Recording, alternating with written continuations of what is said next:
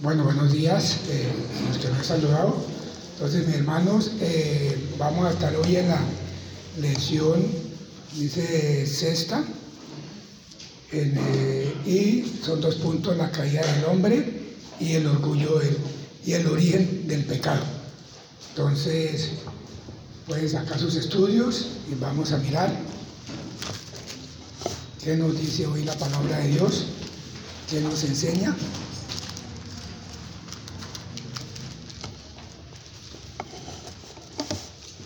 Entonces dice, el, dice eh, la más cruda realidad en el mundo es la existencia del pecado. Ahí en la rayita es el pecado. Sobre esto se basan los problemas que afectan al ser humano, las luchas sin sabores, enfermedades, tristezas, dolores y dolores de la humanidad. Es una realidad que muchos ignoran porque quieren, porque quieren no lo quieren reconocer y así multiplican más sus tradiciones y de- debemos estudiar esto y formar nuestra propia opinión. Entonces vemos acá, como dicen que eh, la cruel realidad que es el origen de todos los males vienen a raíz del origen del pecado. Eh, Dios creó al hombre eh, sin pecado, lo creó santo y esa era la idea de que viviera así, pero desafortunadamente eh, hubo el pecado, el hombre pecó y vienen ahí todas las consecuencias. Entonces, el pecado no es algo que debemos tomarlo a la ligera. Aún nosotros como creyentes también pecamos. No el hecho de que porque ya creemos en Cristo, que ya entregamos nuestra vida al Señor, no pecamos. El pecado está en nosotros. El pecado, como dice, la, la- la palabra de Dios, el pecado vive y está, como decía en Génesis, el pecado está a la puerta. No es sino que nosotros abramos esa puerta, abramos esa ventana y el pecado entra hacia nosotros y ahí está, ahí vienen todos los problemas. Entonces, decimos, eh, eh, como hemos obtenido, dice, eh, no hay, una, hay una cuestión que el mundo dice que el hombre, dice, no es cierto que el hombre nació bueno y la sociedad lo corrompe. Eso no es cierto. El hombre nació bueno, Dios lo hizo bueno, pero no la sociedad. Fuimos nosotros o fue el hombre primero que pecó. Entonces, en la sociedad nos enseñan muchas cosas, el mundo nos enseña muchas cosas, pero el pecado está desde la caída de, de Adán y Eva allá en el, en el- huerto de Edén. Entonces, dice la escritura, dice, eh, dice el origen del pecado. Entonces vemos, eh, si quiere Rosita me puede ayudar con el, el Salmo eh, 51, 5. Y, y don Víctor me puede ayudar también con el, eh, pues todos sabemos el versículo en Romanos 3.23. que el- Sa- Salmo 51.5. He aquí en maldad he sido formado y en pecado me concibió mi madre. Esto, gracias. Entonces dice que el pecado me concibió. Entonces, desde el nacimiento ya nacimos en pecado, para la redundancia. Entonces, no es que el mundo nos corrompe, el mundo nos enseña muchas mañas, sí, y nos enseña a ser tramposos, nos enseña a, torcer todas las cosas, a violar la ley. ¿Pero por qué? Por las consecuencias del pecado. Eso es precisamente lo que pasa. Y el, Sal- el Romanos 3:23. Romanos 3:23, por cuanto todos pecaron y están destituidos de la gloria de Dios. Exacto, aquí dice ese versículo, pues, que es un versículo que ya lo hemos trajinado mucho, porque cuanto todos pecaron, y no pecaron allá, pecamos, porque eso es para todos nosotros, eso no es únicamente para los que están afuera, es para nosotros, todos. Desde el primer hombre que fue Adán, de ahí en adelante, todos hemos pecado. Entonces no nos podemos escudar en que, como nos enseñan en otra religión, que es que, eh, eh, digamos, hay pecados buenos y hay pecados que no son tan buenos. Entonces, pecado es pecado.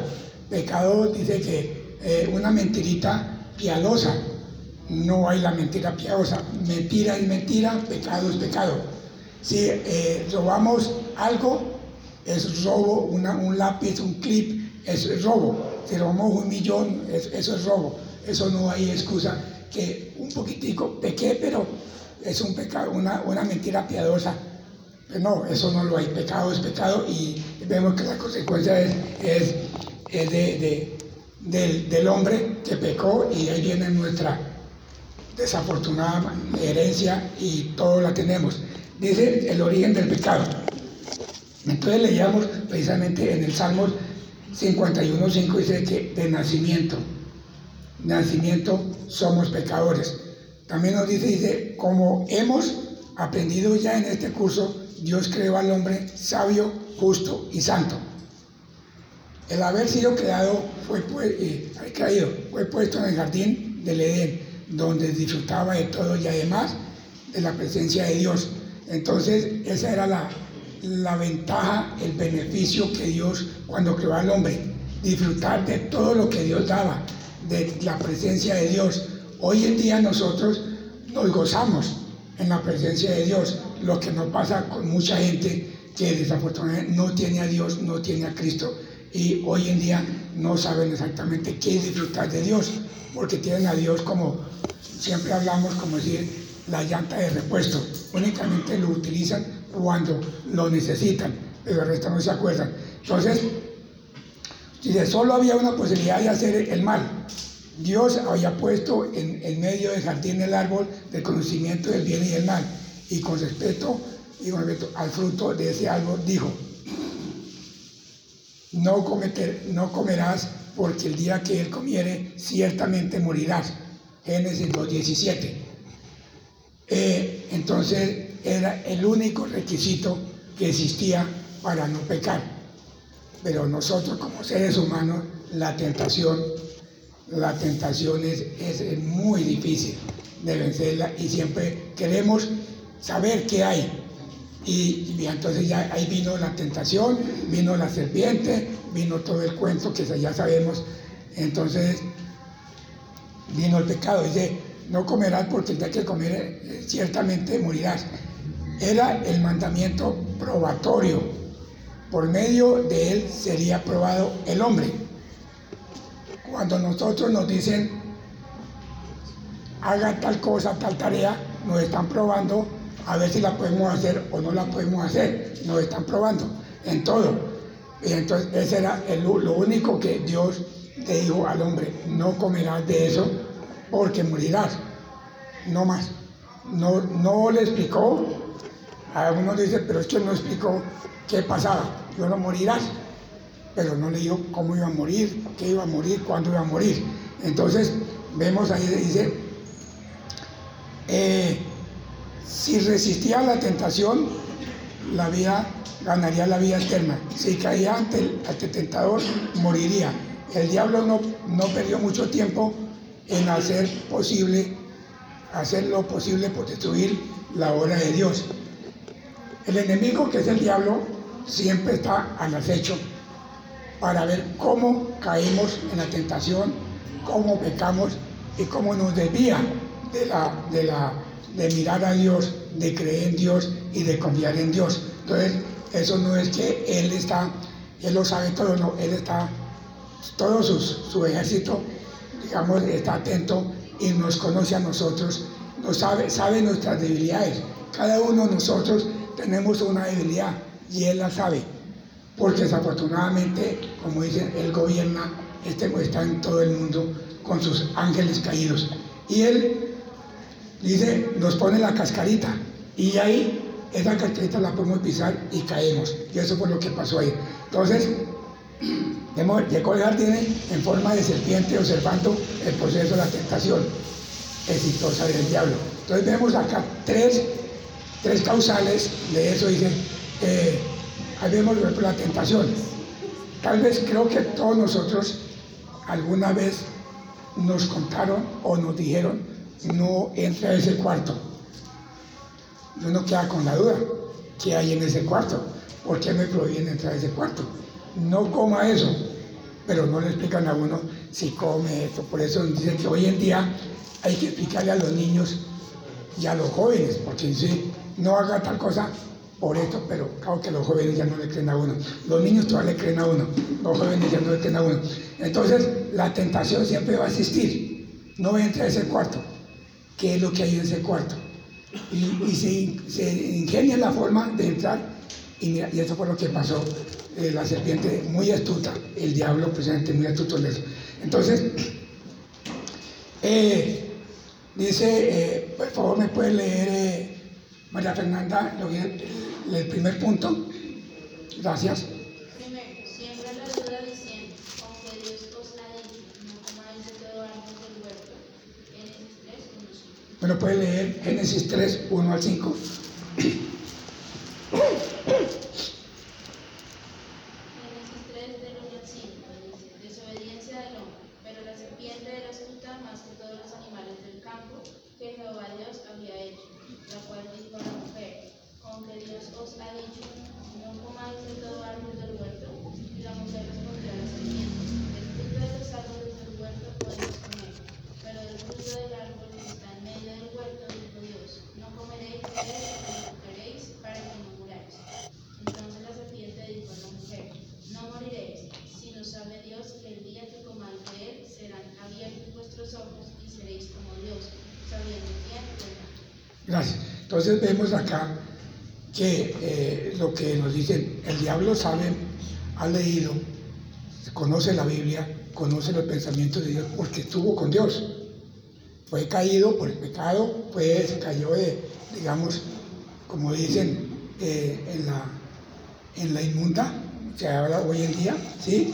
Pero él conoce muy bien, él puede recitar la Biblia. Entonces los falsos maestros conocen la Biblia y por eso engañan a muchos. Entonces dice, primero dice, como que Dios os ha dicho, no comerás del árbol del hurto. Entonces ahí queda la duda, con que Dios ha dicho, no comerás. Entonces vemos, dice, ¿por qué Dios dijo eso? Ella no explicó precisamente que Dios le dijo esto, sino dijo, no comerá. Y siguió, dice, luego el diablo siembra incredulidad, diciendo, no, no era cierto que morirán, como Dios lo había dicho. Entonces coma y no pasa nada. Entonces, como pasaba con el COVID, mucha gente salía a la tienda a comprar algo y llegaba, no me pasó nada. No, es que eso no pasa así. El COVID eh, se manifestaba unos días después y ahí estaba. Así pasó con el pecado. Con el pecado precisamente comió, pero inmediatamente no. Unos días fue cuando ya eh, se dieron cuenta, cuando estaban desnudos, y, ahí, como dice, ahí fue Julia, ¿por qué? ¿Por qué estamos desnudos? ¿Por qué nos pasó? Porque no se han dado cuenta que estaban desnudos. Entonces, eh, el pecado es lo que nos hace dar pena, nos eh, atemoriza, nos da vergüenza. Yo creo que todos cuando pecamos nos da vergüenza que descubra nuestro pecado. Y dice, el siguiente dice, ¿será que Cristo, será que cuando eh, que vamos a morir o no moriremos, nos eh, arriesgamos? Entonces ellos, ella tomaron el fruto y nos vamos a arriesgar, vamos a comer, a ver qué es lo que pasa. Entonces ahí por ejemplo dice la serpiente, la incredulidad. Ya ellos como que sí, como que no le creemos tanto a Dios, porque ya hay algo diferente. Y vemos también, dice, en el siguiente dice, el versículo 5, eh, por favor, Andrés me lo puede leer, versículo 5 de 3, de Génesis 3, 1, 5. Génesis 3, del, el versículo 1 al 5. No, eh, el versículo 5. Sino que sabe Dios que el día que comáis de él serán abiertos vuestros ojos y seréis como Dios sabiendo el bien y el mal. Gracias. Entonces ahí viene a decir, ah bueno, entonces seremos como Dios, vamos a saber qué es el bien y qué es el mal. Entonces, e- esa como que, esa digamos como, como anhelo de saber, ellos no sabían qué era el mal. Ellos no sabían eso. Entonces yo, ah, vamos a saber eso. Entonces, ¿qué va a pasar? ¿Qué va a pasar si comemos? Pues vamos a experimentar. Y desafortunadamente ahí vienen las consecuencias. Cuando caemos en esa, como dice, eh, finalmente el, el diablo siembra el orgullo. Vamos a ser igual que Dios, vamos a saber qué es, el bien, qué es el bien y qué es el mal. Entonces, eh, eh, nosotros también podemos caer en ese, nos dicen, vamos a tal parte que allá enseñan esto, porque no nos han enseñado, vamos a mirar qué, vamos a escuchar qué es lo que nos enseñan, y nos pueden dar unas pildoritas que nos caen en el corazón y ya empezamos como a dudar, ¿será que lo que me están enseñando en esta iglesia es cierto? ¿Por qué no me explican bien? ¿Por qué dicen que, que no debo tomar la cena? ¿Por qué dicen que si yo peco pasa esto? Entonces, siempre esa pildorita, esa semillita que hay en la conciencia, y eso es lo que pasó con ellos. Cuando dicen, finalmente, eh, siembra el orgullo. Y el orgullo es, queremos ser igual a Dios, queremos saberlo todo, queremos hacerlo todo. Entonces, una de las cosas que el diablo maneja muy bien es el orgullo. Aquí y en cualquier parte, aún predicando la palabra, nos podemos llenar de orgullo y, estamos pecando porque queremos imitar a Dios, ¿sí? saberlo todo y sabe que Dios no nos va dando de a poquito porque nuestro entendimiento no alcanza a abarcar todo lo que Dios quiere. Así como dice el apóstol Pablo, es un misterio lo que Dios nos, nos dice, porque Dios nos da todo. Y eso de que debemos ser igual a Dios, eso nunca va a suceder. Solamente el día que tenemos la presencia del Señor, le vamos a preguntar tal cosa que no entendimos, que nos explique bien, o por qué nos dijo esto, o por qué nos dijeron aquello. Entonces vemos qué bueno ser como Dios y saberlo todo, lo bueno y lo malo. Eso, a veces saber tantas cosas es bueno, pero a veces no es tan bueno, que nos llenamos de orgullo. Yo, desde todos hemos visto a predicadores eh, que son eruditos y, y, se llenan de orgullo y aparecen eh, para una para poder hablar con una persona de esas hay que pedir audiencia peor que con el presidente. Entonces, un orgullo. Entonces, eso no, eso no es lo que manda Dios. Entonces, estos tres puntos. Primero, la, la, la duda. Eh, lo segundo, eh, la incredulidad. Y tercero, el orgullo. Entonces, todas estas cosas fue el, diablo que sembró en el corazón de Adán y de Eva. Y ahí viene la consecuencia. Pero no solamente de ellos, también están nuestros corazones. También nos puede pasar a nosotros. Esas tres cositas puede, puede la incredulidad puede estar, ¿sí? La, eh, eh, la incertidumbre, saber qué es lo que pasa allá, o sea, con el cuarto, qué hay en ese cuarto, y también el orgullo. Entre más sabemos, debemos ser más humildes. Entre más conocemos a Dios, debemos de enseñar a las personas, pero demostrar nuestra, nuestra digamos, bondad como Dios nos ha enseñado a nosotros, también eh, porque nosotros venimos de una cultura, de una creencia católica que eh, nos escondían muchas cosas. Esto no era, antes no era permitido leer la Biblia. ¿Cuántas Biblias quemaron? ¿Sí? Ahora, pues, de tener la charla que estaba dando este hermano de, de, por eh, estos dos, dos martes que tuvimos la oportunidad de escuchar, cuando llegó a, a, Colombia, cuántas Biblias la Iglesia Católica quemó. El Papa prohibió que toda la persona leyera la Biblia. ¿Por qué? Porque como dicen, la verdad está acá.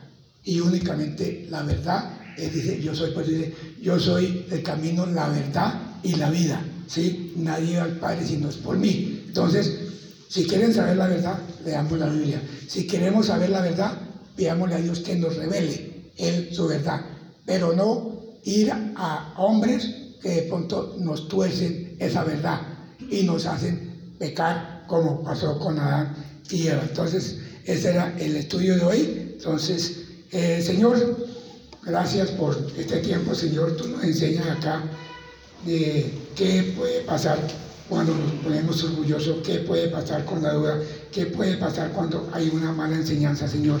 Te pedimos que nos guíe siempre a leer la Biblia, siempre a escuchar tu palabra, siempre a encomendarnos a ti, porque como dice tu palabra, tú eres el camino, la verdad y la vida. Gracias Señor por este tiempo.